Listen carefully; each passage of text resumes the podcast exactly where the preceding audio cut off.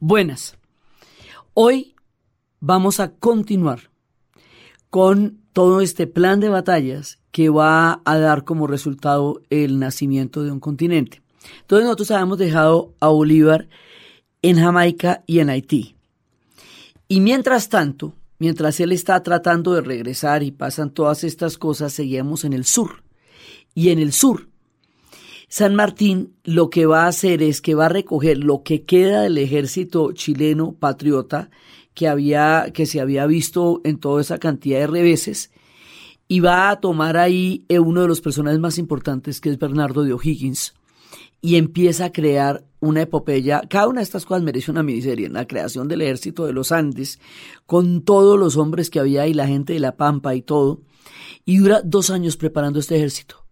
Y finalmente lo tiene listo el 12 de enero. Y el 8 de febrero de 1817 reúne 4.000 soldados regulares y 1.200 milicianos y atraviesa los Andes en lo que se va a conocer como el cruce de los Andes, que es el equivalente al páramo de Pisba, pero en el sur. Es decir, atraviesa la cordillera de los Andes. La cordillera de los Andes es más alta por abajo. Es bastante más alta de lo que es acá. O sea que esto es una, digamos, una hazaña proporcional a la que nosotros conocemos como el páramo de Pisba y por eso hacemos tanto el refuerzo de que este es un plan continental y tiene un efecto de espejo, porque allá se está haciendo lo que aquí se va a hacer también. Entonces, en ese punto, ellos tienen un par de súper importantes victorias que también van a ser las batallas que los marcan a ellos, que son Chacabuco y Maipo. Y estas batallas son tan importantes para ellos como para nosotros es la de Boyacá y la del Pantano de Vargas y como puede ser Pichincha, Bomboná o Carabobo, abajo se llaman Chacabuco y Maipo. Pero todo forma parte de un mismo esquema de posibilidades. Entonces, con esta se sella la independencia de Chile y con el abrazo entre O'Higgins y Bernardo O'Higgins y San Martín, que es el símbolo de la victoria de Maipo el 5 de abril de 1818. Entonces estamos en toda esta segunda y ya, listo, ya salió Chile, chuleado, listo Chile. Entonces, en ese momento, cuando ya se hizo toda la expedición de atravesar los Andes, llegar a Chile, hacer las dos batallas, ahí es cuando se ponen eh, de acuerdo para la siguiente parte. La siguiente parte va a ser la expedición libertadora del Perú. Y el Perú va a tener lo suyo. Allá va donde, donde vamos a terminar la historia. Entonces los dejamos en este punto, ¿qué es lo que ellos van a hacer? Ellos no van a recorrer todo eso desde lo que es el equivalente a Chile y a Perú hoy, porque eso ya es imposible a esas alturas del partido. No lo pueden hacer por tierra. Entonces deciden hacerlo por mar. Entonces se van a embarcar y van a desembarcar en un punto remoto del Perú que se llama Paracas. Y allá en Paracas uno encuentra una, un monumento que es bastante aislado y solito, eso es puro desierto frente al mar, eso es bastante árido e ignoto, y ahí hay un letrero con una especie de asta que dice por aquí desembarcó el general San Martín, que es cuando cuentan esas historias de que San Martín había llegado a una finca y la gente lo había salido a atender.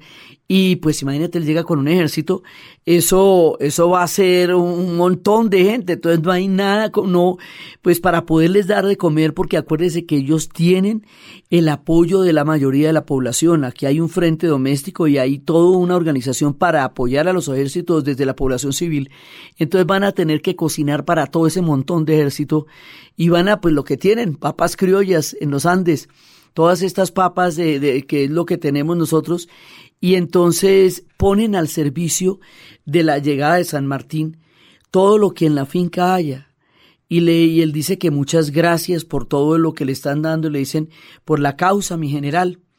Y esto cuando lleguemos al Perú será el origen de uno de los platos más exquisitos de la deliciosa gastronomía peruana que se llama la causa limeña, que está compuesto por tres tipos diferentes de papa, una de la, y por, eh, puede ser mariscos o, o puede ser pollo, pero es una, una, exquisitez, pues ya cuando se mete uno en esas gastronomías peruanas, que es increíble, y es así por la causa de, de la libertad. Entonces nosotros ya desembarcados en Paracas, Paracas en ese momento queda lo suficientemente lejos de Lima para resguardarse de un contraataque.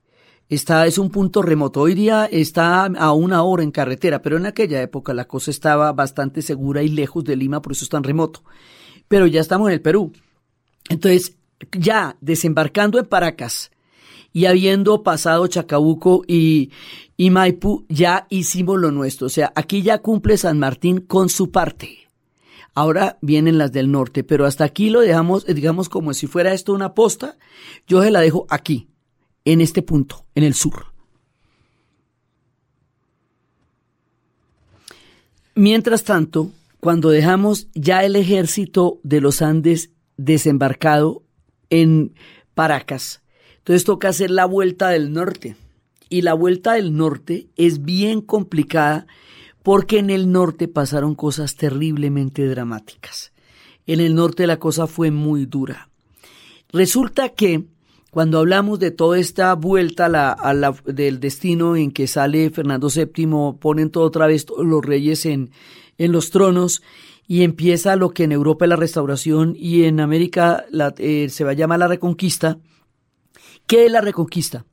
La reconquista es una represión, un régimen de terror y una persecución brutal de todas las personas que habían creado el movimiento de juntas y el pronunciamiento político durante toda la época en que se dio la fractura de España en el régimen napoleónico. Eso es lo que llamamos la reconquista.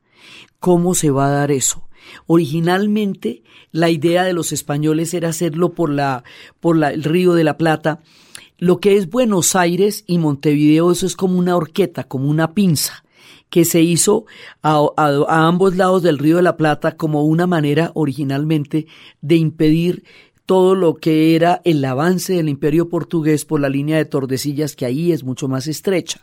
Entonces ellos hicieron una pinza ahí y pensaban los españoles meterse por esa pinza, pero se dan cuenta que no hay puertos seguros donde desembarcar, porque está pasando toda esta movilidad del ejército de los Andes y todo, entonces no tienen realmente un asidero donde hacer semejante desembarco. Entonces deciden hacerlo por el norte y le encargan ese, digamos, ese trabajo a un tipo que se llama Pablo Murillo, que es el jefe de la expedición pacificadora, entiéndase pacificadora como la campaña de terror que van a organizar para echar atrás el movimiento de juntas. Entonces, esa expedición va a salir de Cádiz, sale con 10.000 hombres. Esto es lo que le digo, estos manes ya habían peleado contra Napoleón eran avesadísimos militares y con una cantidad de experiencia impresionante y era un ejército colonial.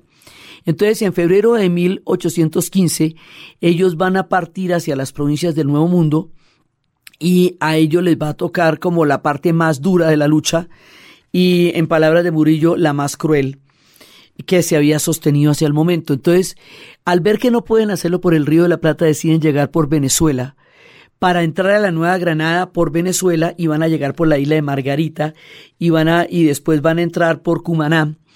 Y resulta que en Margarita hay, digamos, como una especie de conciliación y de todas maneras Murillo les perdona la vida, deja un gobernador encargado. Ese gobernador encargado lo van a asesinar. Al asesinarlo, Murillo va a considerar que eso es una traición eh, a lo que él había propuesto y eso lo va a convertir en un sanguinario. Entonces la campaña que él va a hacer ya cuando llegue por las costas orientales de Cumaná e inicia la reconquista de Venezuela y empieza la expedición por Santa Marta, que en ese momento era un fortín realista. ¿Se acuerda que unos estaban eh, con una idea y otros estaban con otra idea? Los de Santa Marta estaban en ese momento con el apoyo de eh, a España y los de Cartagena eran precisamente los que habían tenido una de las posiciones más fuertes. Ahí es el sitio de Cartagena. Y ese sitio de Cartagena, que es del 17 de agosto al 5 de diciembre, es ahí cuando la ciudad la cercan, cuando se mueren de hambre, cuando terminan comiéndose las ratas, cuando la ciudad en ese calor termina sitiada. Eso es un cerco, un sitio. Es una de las maneras más terribles de atormentar a la población. Y esta ciudad va a ser como símbolo que era de la rebelión del levantamiento va a ser particularmente castigada. Y entonces eh, aquí viene el régimen del terror, vuelve y juega, no, ya nosotros ya tuvimos un régimen de terror en la Revolución Francesa, ya tuvimos un régimen de terror en Haití, ya tenemos un régimen de terror eh, en la Nueva Granada, estos regímenes de terror se nos repiten de diferentes tendencias en diferentes momentos de todas estas revoluciones. Y aquí va a haber un derramamiento de sangre de marca mayor. Y los primeros que van a vivir el rigor, el horror, el terror, la muerte, el hambre, el calor, las epidemias, las enfermedades, la crueldad y el cerco van a ser los cartageneros. Y por eso por todo lo que Cartagena puso en todo lo que significa la independencia y porque Cartagena era tan importante en el poderío español como imperio, porque acuérdense que las fortificaciones del imperio español están en las costas, era un imperio de ultramar, es allá donde uno ve los castillos, el castillo de San Felipe, el fuente de San Bernardo, todo eso es allá. Esta gente la va a pasar muy mal. Y por todo lo que Cartagena va a tener que sufrir, se le considerará eh, en la historia nuestra la heroica. Cartagena por todo lo que vivió y por todo lo que sufrió. Entonces, pasada Cartagena, pues, viene, viene por la costa, viene por allá, entonces empieza desde Ocaña y empieza a hacer una, un decreto por el cual ofrece la libertad de los esclavos a los que denuncien al ejército revolucionario y empieza a tratar de incorporar a muchos de los afros prometiéndoles que les iban a dar la libertad, que es lo que también les va a prometer el ejército libertador a pueblos que están totalmente sumidos en la esclavitud. Entonces ahí viene un periodo muy difícil y cuando llega a Santa Fe de Bogotá, que llega el 26 de mayo, ahí en ese momento es donde empieza la cosa a ponerse muy grave. ¿Por qué en Santa Fe de Bogotá? Porque esta es la capital virreinal. Entonces, si tuvimos una reconquista, quiere decir que la capital virreinal, que ya la habíamos logrado sacar de los españoles el 20 de julio de 1810, volvió a caer otra vez bajo el dominio español por la reconquista. O sea, esta vuelta toca volverla a hacer. Entonces, en ese momento hubo como un recibimiento eh, de, de, Santa Fe de Bogotá Murillo, como para ver si lo apaciguaban un poquito y el hombre no lo aceptó y empieza a hacer una gala de la crueldad más impresionante y empieza a matar. Esto que va a pasar aquí es gravísimo porque nos va a matar una generación de gente brillantísima que nosotros teníamos para construir este país. El capital humano es irreemplazable. La gente que es asesinada en las luchas no la podemos resucitar y todo lo que ellos se llevan y ellas se llevan con la muerte, nos hace falta siempre, no lo podemos reemplazar. La gente que fue asesinada por Murillo en este régimen de terror nos hizo falta para hacer el país que después tendríamos que hacer.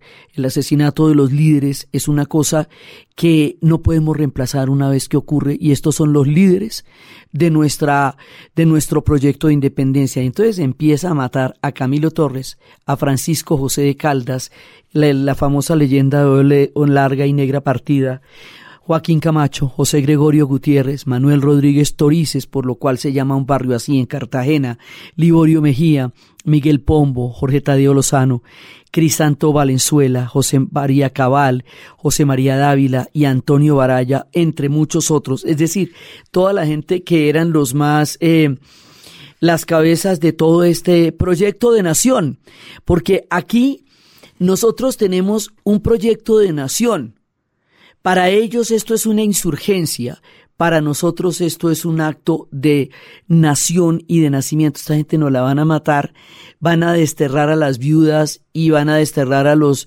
a los hijos y van a ser condenados al, al destierro y van a ser una gran cantidad de mujeres. Primero vamos a hacer un requiem por toda la gente que murió aquí porque era gente que aún hoy día nos sigue haciendo falta para haber hecho esta nación porque era gente ilustrada, preparada, con un proyecto, o sea, todo lo que habíamos hecho que hemos estado contando para tener una idea de cómo hacer una nación, esa fue la gente que nos mataron.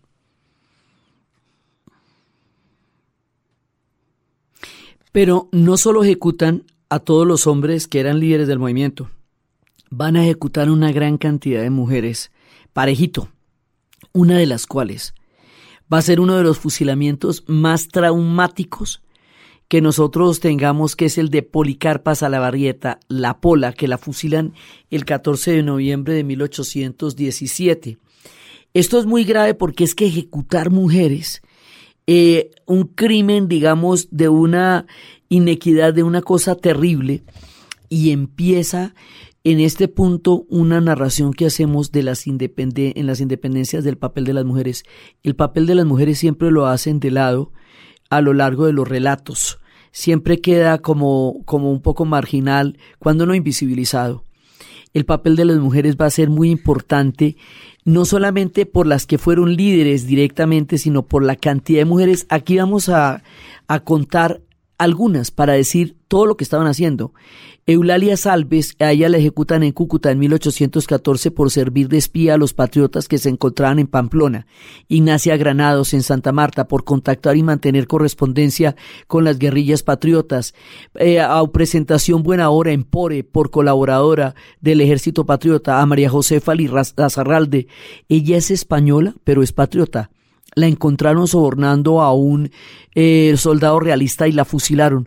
Juanquina Aroca, porque hacía en su casa, se prestó la casa para hacer reuniones de los patriotas y por eso la ejecutan el 5 de septiembre de 1816 a Carlota Armero en Mariquita por negarse a contraer matrimonio con un español, diciendo públicamente que prefería morir que casarse con un tirano y en esa época las mujeres las casaban como ganaba. Acuérdese que eso no era una opción, era un destino y el único.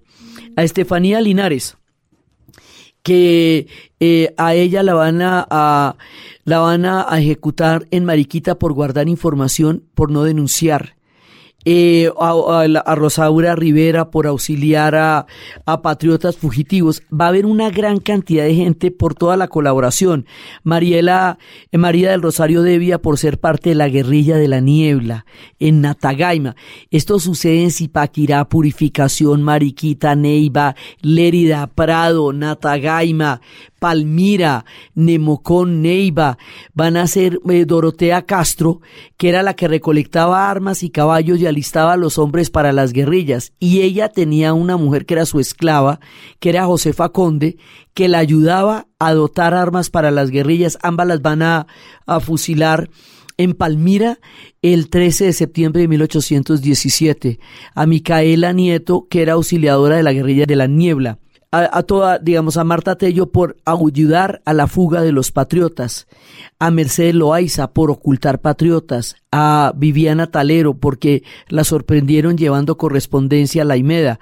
Estas son muchísimas mujeres que son auxiliadoras, que forman parte, que estuvieron, inclusive mujeres que murieron también en combate, que después supieron que eran mujeres cuando, la, cuando ya las matan, en Gracia Salgar, a ella por guerrillera eh, el formar parte del ejército de la guerrilla de la niebla en Guadalupe a María Tránsito Vargas es porque ellas estaban directamente en combate. Entonces hay mujeres que están en combate, hay mujeres que están en la inteligencia, hay mujeres que están en el frente doméstico, hay mujeres que están en todas partes. Ellas también van a ser ejecutadas. Y Marta Gómez nos rinde un homenaje a las manos de mujer. En este punto y con estas voces de nuestra querida Marta Gómez, de Andrea Echeverry, de Ana, y con todas las voces de las mujeres patriotas metidas en todos, Rosa Suárate de Peña, Antonia Santos, todas estas mujeres que fueron asesinadas durante el régimen de terror, rendimos un homenaje también a las mujeres en toda la campaña libertadora que tan pocas veces se les menciona en la historia y que aquí son un punto muy importante de nuestro relato. Esta campaña de terror esta cantidad de asesinatos, estas ejecuciones, esta sevicia con que trataron el movimiento de juntas en la Nueva Granada y en el sur, pone fin a la ambigüedad del debate. Durante todo el movimiento de juntas, hay gente que decía que querían un virrey español y no francés, como en Montevideo, otros que decían que querían directamente la independencia, como en Buenos Aires, y aquí mismo en la Nueva Granada vimos que había posiciones como las de Cartagena y las de Mopós, pero había otras posiciones que eran diferentes frente a la corona. Mientras la corona estuvo fracturada mientras el ejército napoleónico estuvo ejerciendo la autoridad y rompiendo a España, lo que pasara con el movimiento de juntas era ambiguo porque no sabíamos ni cuál iba a ser el resultado final de lo que pasara en España, ni cómo comportarnos frente a una fractura de semejantes proporciones. Eso hacía que no hubiera una claridad en lo que significaba la relación con España, porque España misma tampoco la tenía. España estaba manga por hombro y estaba en la inmunda, entonces ellos tampoco sabían ni qué iban a hacer ni de dónde eran vecinos. Cuando sale Fernando VII de la cárcel, decide ignorar todo el movimiento de juntas, ignorar los matices, asesinar parejo a los que plantearon algún tipo de conciliación o de autonomía política que a los que plantearon la independencia, trata de la misma manera con el terror y con la sangre a todas las diferentes posturas y matices que se dieron durante el movimiento de juntas.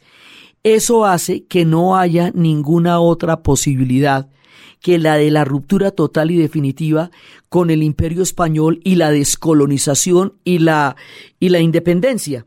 Entonces esto va a romper todo vínculo de la Nueva Granada con España.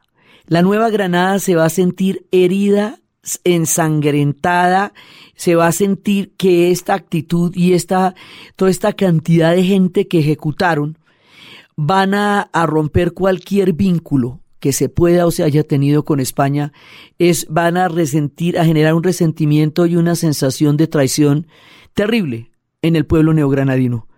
Entonces, ya para 1816, Murillo se va para Venezuela, deja a Juan Sámano al frente del gobierno de la Nueva Granada, y en 1817 empiezan a tratar de recuperar las posiciones perdidas en Venezuela y ahí se van a enfrentar contra Simón Bolívar, que está comandando la batalla de la puerta donde van a resultar vencedores. Entonces aquí encontramos el punto del relato. Viene toda esta represión tan impresionante que deja una, o sea, nos deja la boca sabiendo a sangre, amargura, a traición, a fracaso, a una cantidad de cosas, o sea, un revés durísimo, durísimo, durísimo. Y entonces, esta, esto ya nos lleva a la decisión histórica y a lo que llamamos, eh, pues, la, lo que va a ser toda la, el conjunto de batallas. Entonces, ¿cómo es que Bolívar aparece aquí? Lo teníamos en Jamaica. Bolívar de Jamaica, donde leímos la carta y donde la comentamos, llega a los Cayos de San Luis en Haití el 24 de diciembre de 1815. Ahí pasa directamente a Puerto Príncipe. Tiene la entrevista, la primera entrevista con Alexander Petión se compromete Alexander a darle los recursos eh, y el billete y todo para que haga la, la, para que empiece la campaña ya de independencia. Y entonces en ese punto le otorgan al mismo tiempo a Bolívar le van a otorgar una asamblea de venezolanos y neogranadinos refugiados, le van a dar el mando de la expedición en costa firme venezolana. Eso es muy importante porque el hombre va a pedirle ayuda a Petión. ¿Pero con qué autoridad? Con la autoridad de los venezolanos y los neogranadinos. Todas las decisiones que vayamos a tomar de, de aquí en adelante las tomamos juntos, los venezolanos y los neogranadinos. Todo esto lo hacemos hombro a hombro con los venezolanos, bajo el mando de los venezolanos y de, y de, de, de codo a codo con los venezolanos. Por eso son nuestros hermanos los venezolanos. Son nuestros hermanos tanto como nosotros lo somos de nosotros mismos. Eso es importante mirarlo hoy día en los ojos de todos los venezolanos que están ahorita en esta nueva Granada que se convertiría después en Colombia. Entonces, con la autoridad y con el apoyo, entonces em, el hombre se va donde el militar haitiano Ignacio Morón y ahí es donde reclutan la expedición de mil tripulantes patriotas y mil haitianos negros, haitianos, africanos, gente libre de los reinos libres. Y en esas expediciones es donde estaba Santiago Mariño, José Antonio Anzuategui, Luis Brión, el armador. Este hombre es eh, de Curazao y él era el armador de las naves, no teníamos armada, ¿no? Entonces toca, ¿quién no lo va a hacer? Pues los Luises del Caribe. Carlos Sublet, Manuel Piar, Juan Bautista Vidó, Renato Beluche, José Francisco Bermúdez, Gregor MacGregor, Henry Ducay, Justo Briceño, Francisco Antonio Sea, Pedro León Torres, Renato Belucci, Ambrosio Plaza y otro poco gente, irlandés, gente de todo lado. Entonces, la primera expedición de los Cayos, pues no, no la logra todavía, pero sí reactiva eh, el frente venezolano. O sea, es como una, como una primera campanada. Entonces, después se hace la campaña de Guyana en 1817 y ahí sí ganan los patriotas. Y luego nos vamos a juntar con otro combo. Y ese otro combo está en los llanos orientales.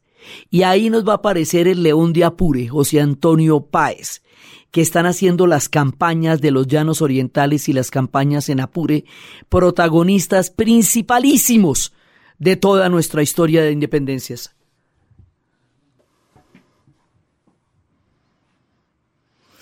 Si bien esto al principio no salió tan bueno, la primera parte de la expedición no quedó como tan clara, la campaña de Guyana fue difícil. Aquí, en los llanos orientales, es donde esto se define.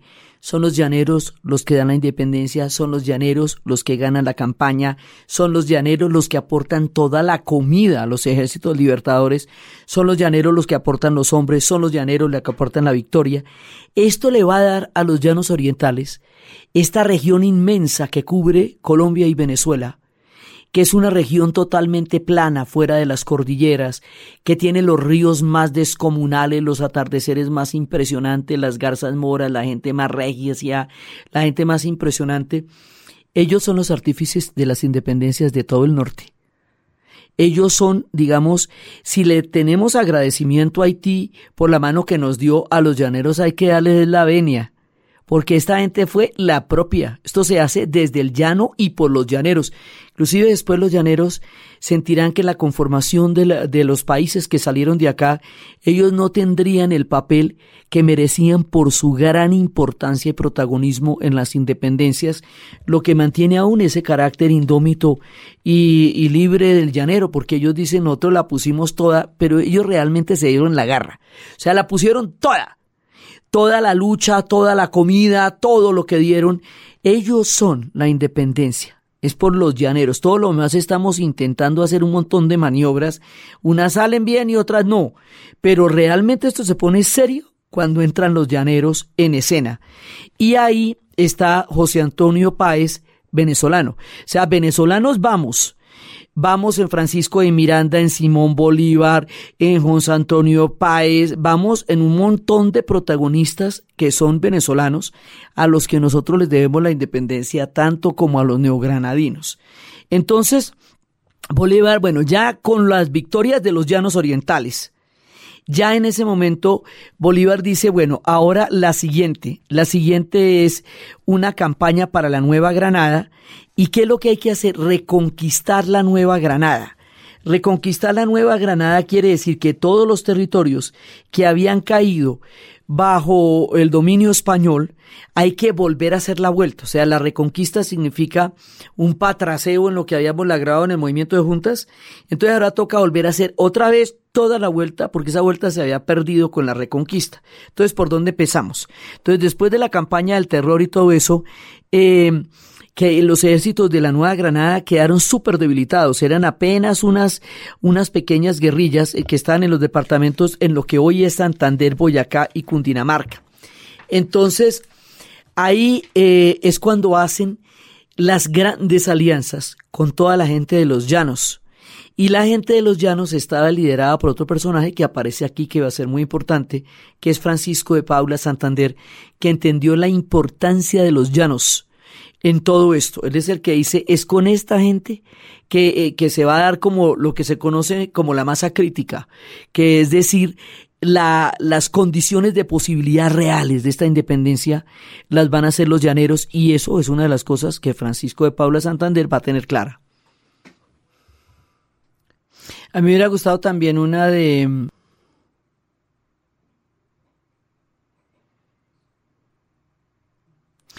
Bueno, ya teniendo claro que vamos a juntar todos los diferentes ejércitos y vamos a darle la, la base gruesa a los llaneros, porque ahí es donde se van juntando todos. La, la, gracia de las independencias es cómo vamos estableciendo alianzas, cómo nos vamos juntando para crear todas las condiciones históricas para hacer posible un país y un continente. Entonces, en ese momento, Bolívar se va a juntar con los llaneros y el ejército de Bolívar cruza el río Arauca, que es una cosa descomunal, el 4 de junio de 1819 y entra al territorio de la Nueva Granada, por lo que entonces era Casanare, la provincia del Casanare, y arriba a Tame. Es uno de los lugares claves de lo que nosotros llamamos acá la Ruta Libertadora. Este, ese pedazo de la entrada de Bolívar a la Nueva Granada, en el, eh, digamos, en la narrativa de lo que sería después Colombia como país, es lo que se conoce como la Ruta Libertadora.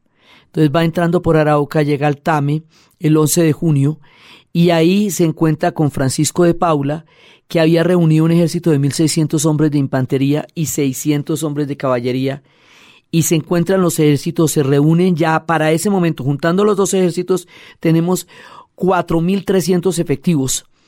Y otros dicen, bueno, hay unos que dicen 4.300, otros 2.500, pero ahí hay un combo grande. Entonces ahora nos vamos a tratar de entrar al altiplano por la cordillera oriental. Acuérdense que nosotros las cordilleras se nos abren en tres. La gran cordillera de los Andes, cuando llega a Colombia se abren los tres ramales.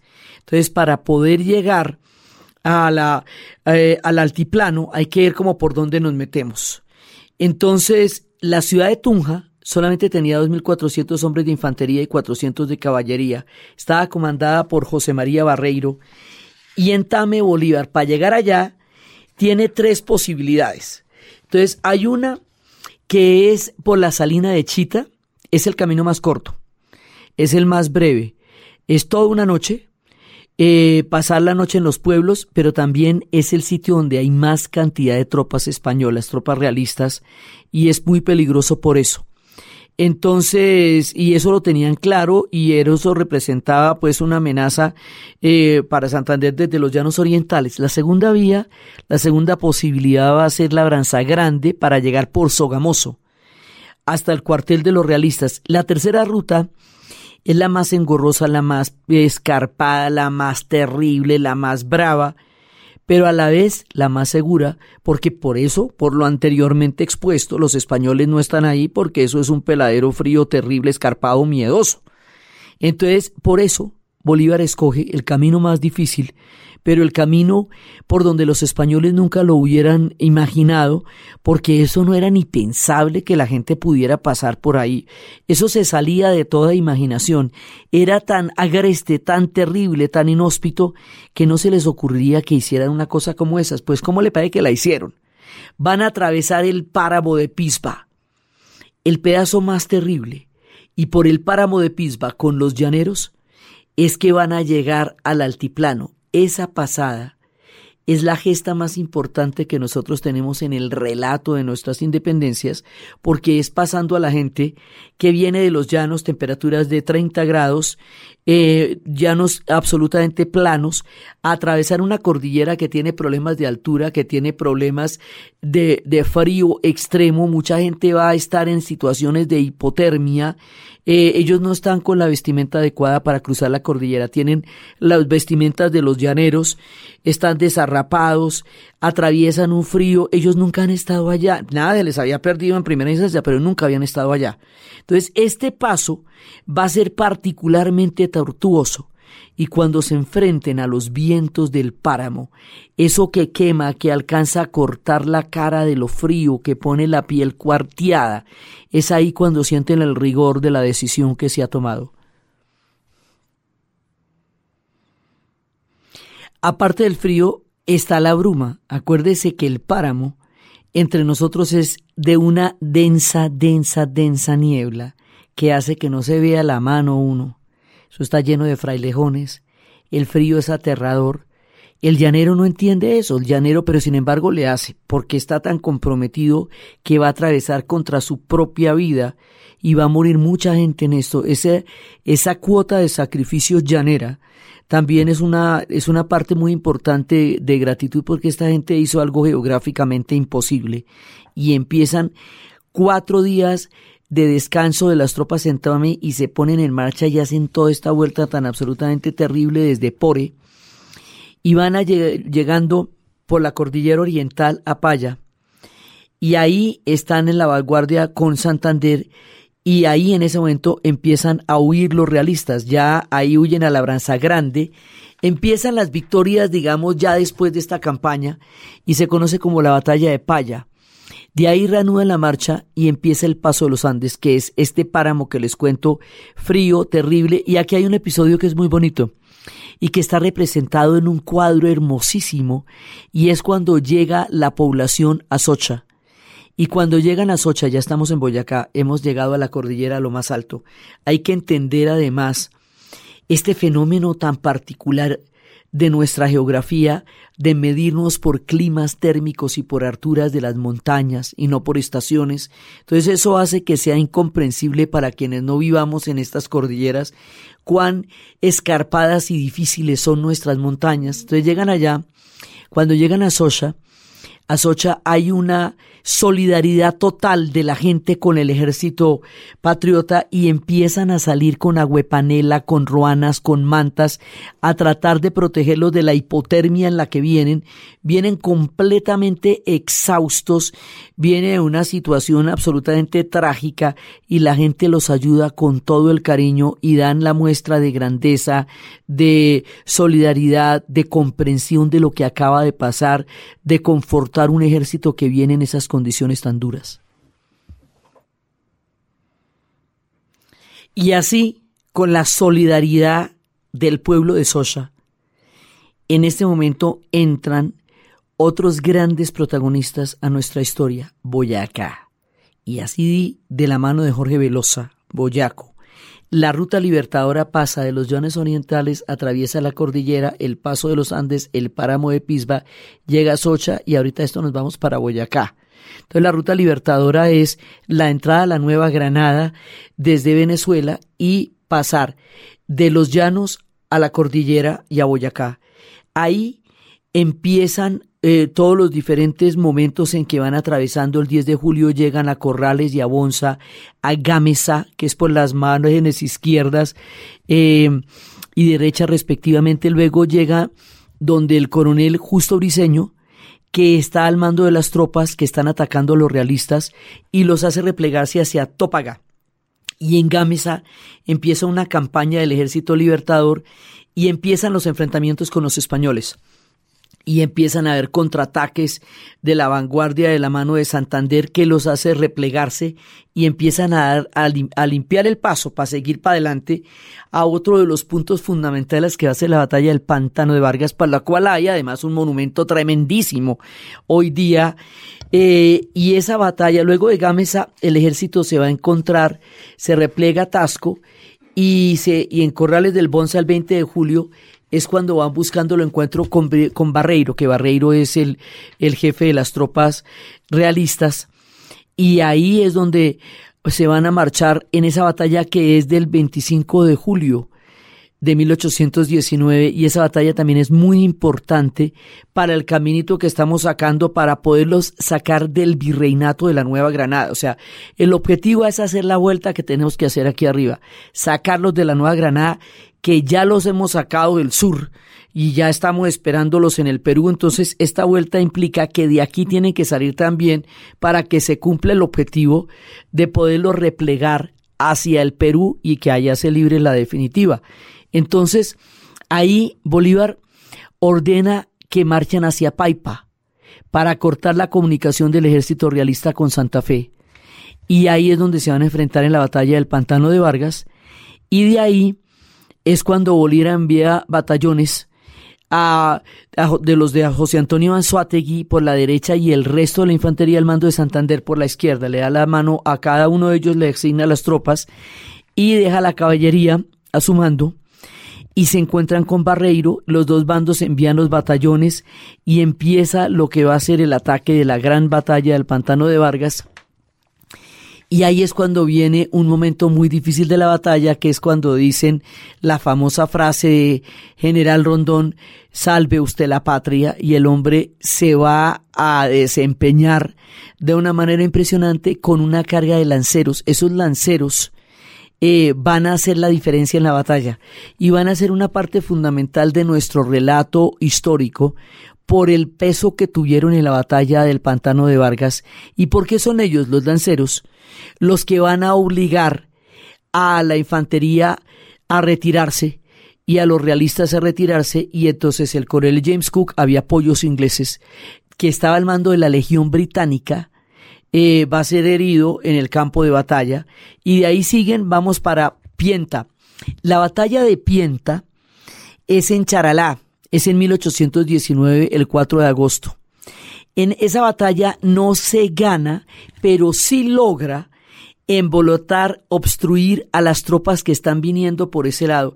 Si en Charalá, al mando del coronel Lucas González, no logran eh, embolatar de, retardar a los ejércitos españoles y ellos hubieran llegado a ponerse en contacto que la, con la gente que estaba en el pantano de Vargas y en Boyacá más adelante en el puente, no hubiéramos podido ganar esta batalla. Entonces, Pienta es la posibilidad de mantener aislados a los dos ejércitos para que podamos ganar la batalla del pantano de Vargas y la de Boyacá. Esa queda invisibilizada en la historia, fíjense ustedes.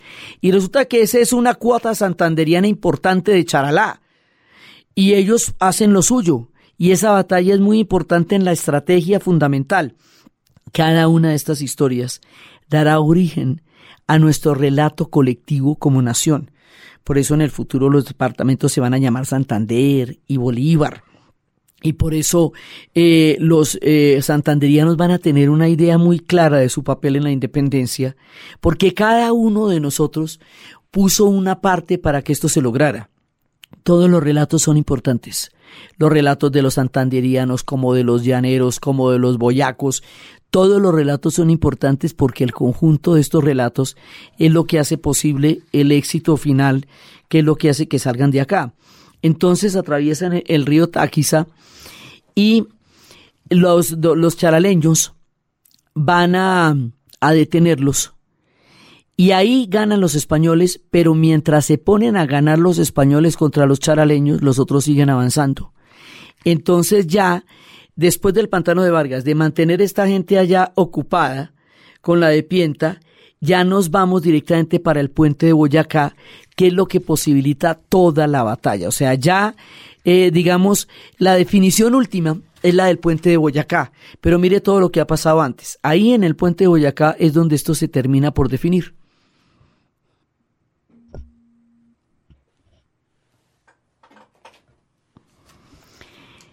¿Por qué se va a definir en el puente de Boyacá? Acuérdese que el objetivo es la Nueva Granada.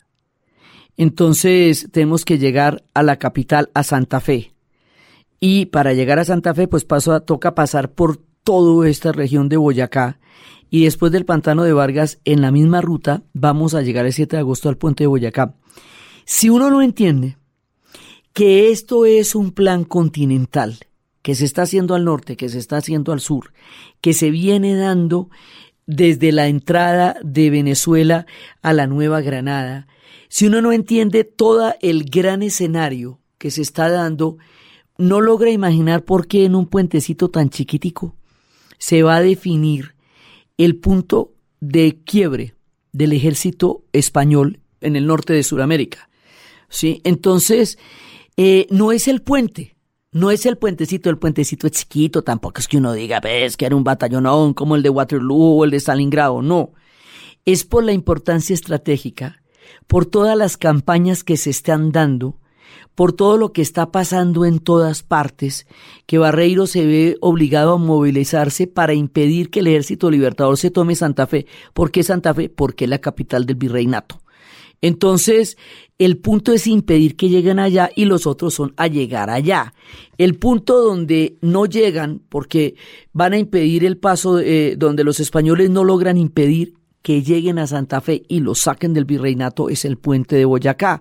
Entonces ahí llegan con 2.850 efectivos realistas y 2.700, eh, 2.670 que son los que están de ese lado y ahí es una batalla de dos horas. Eso dura de dos a cuatro. Es corta, es intensa, pero el ejército español no se la esperaba lo toman por sorpresa, lo dividen, no sabe cómo enfrentarse a toda esta decisión histórica que se ha venido tomando y ahí los españoles pierden la batalla de Boyacá. Al perder la batalla de Boyacá es cuando después decían que se habían perdido cinco años de campaña en una sola batalla. Este no es el fin de todo lo de la independencia en América Latina, no lo es pero sí es un momento absolutamente definitivo. Después toca devolverse a Venezuela y hacer otro par de enviones allá. O sea, esto todavía no es el fin, pero es un momento del punto de quiebre porque a partir de aquí, sí verdaderamente, tenemos una derrota y un repliegue del ejército español en la parte del norte de América del Sur. Es decir, ya los del ejército de los Andes cumplieron con su parte, están en Paracas. Esta batalla hace que los del norte hagamos nuestra parte. Faltan algunas cosas todavía. Esto no está listo, pero ya está definido. Entonces, esa definición última es la batalla de Boyacá. De aquí en adelante pasa que cada una de las batallas que queden van a dar origen a un país cuando esto se resuelva. Entonces, como la batalla de Boyacá y la del Pantano de Vargas van a dar origen a lo que va a ser Colombia, y como Pichincha y Bombonada van a dar origen a, a lo que va a ser el Ecuador, que era nuestra rebelión quiteña, que después se va a llamar el Ecuador por la línea del centro de la Tierra, como las de Carabobo eh, van a dar origen eh, y Maracaibo a Venezuela. Cada una de estas batallas se va a estudiar como si fuera única. Cada persona, cada pueblo se va a saber el relato de esa batalla. La historia del puente de Boyacá nos la cuentan cada año y la historia del pantano de Vargas nos la cuentan cada año. Entonces a los ecuatorianos cada año les cuentan la historia de Pichincha en Bomboná y a los venezolanos la de Carabobo y la de Maracaibo. Y así se pierde la conexión de todo el relato histórico porque cada una de estas crea la narrativa fundacional de un Estado nacional. Pero todas las batallas se hicieron en conjunto, era un circuito de batallas, todo lo hicimos juntos, nadie hubiera podido lograrlo por separado, y eso nos hace hermanos, verdaderamente hermanos, con los ecuatorianos y con los venezolanos. Entonces, a partir de aquí ya es terminar el trabajo que ya empezamos y que ya logramos apuntalar, nos vamos para Santa Fe a sacar a la gente de los españoles, los vamos a sacar ya del virreinato de la Nueva Granada y nos vamos a encontrar con la campaña al sur. Entonces, mientras tanto está ocurriendo una cosa súper importante y es que durante todo ese año se ha reunido un congreso en Angostura. Ese congreso en Angostura es la formación de Colombia. Porque ahí es donde se decide que todo este territorio que se ha ido ganando desde la ruta libertadora se va a transformar de un territorio de batallas militares a un territorio de la existencia política de una nueva nación, que se va a llamar Colombia. Y esa decisión se toma en Angostura. Angostura es el nacimiento político de nosotros como Estado nacional. Y la definición que nos lleva a que podamos plantear eso en Angostura es la batalla de Boyacá.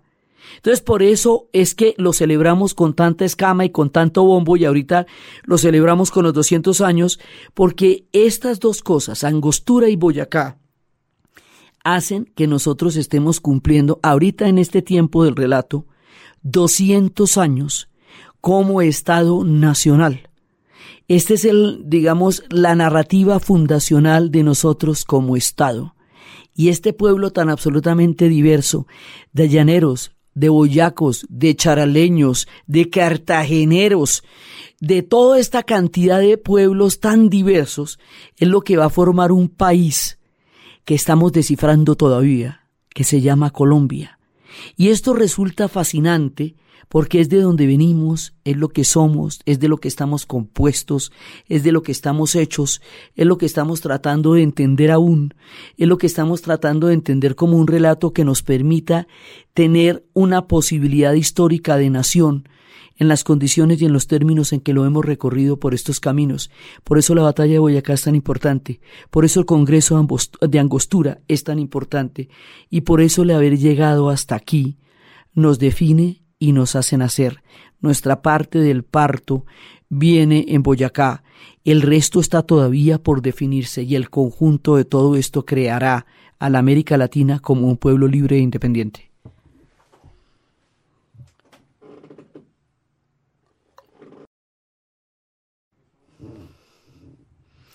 Entonces, desde los espacios de la gesta del páramo de Pisba, del paso de los Andes, de los charaleños, de los llaneros, del sacrificio de los cartageneros, de la muerte de una gran cantidad de gente con la que estábamos haciendo un país, de todas las mujeres que colaboraron, que murieron, que se sacrificaron, desde la lucidez histórica de Bolívar y Santander para entender por dónde era la vuelta y cómo se hacía, desde el apoyo y la colaboración de los haitianos que vinieron y pelearon con nosotros, desde el proyecto del continente, desde la ruta del sur que hace lo suyo y nos deja en Paracas esperando la segunda parte, y desde todo este conjunto de batallas, la ruta libertadora, la entrada en la Nueva Granada, el paso por los, por los llanos, la solidaridad del pueblo boyacense, la fuerza del pueblo boyacense, la definición de los llaneros y el resultado de esto, que será nuestro nacimiento como Estado Nacional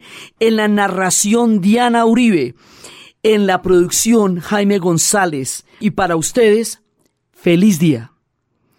Este programa fue grabado en los estudios de RTBC con la asistencia técnica de Jaime González, con la dirección y la narración de Diana Uribe, en los contenidos el equipo de Arturo Jiménez y Diana Uribe del podcast dianauribe.fm.